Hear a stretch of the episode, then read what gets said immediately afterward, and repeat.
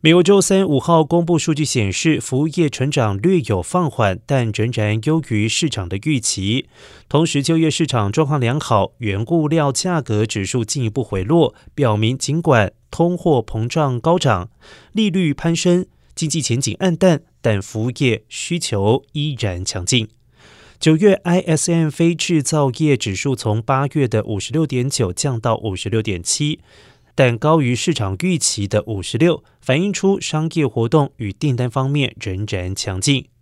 而其中原物料价格指数进一步从八月的七十一点五大幅回落到六十八点七，连续第五个月下降，创下二零二一年一月以来新低。成本压力有所减轻。另外，九月雇佣指数从八月的五十点二上升到五十三，创下六个月来新高，表明企业在招聘方面有所斩获，就业市场状况良好，劳动力吃紧状况也有所缓解。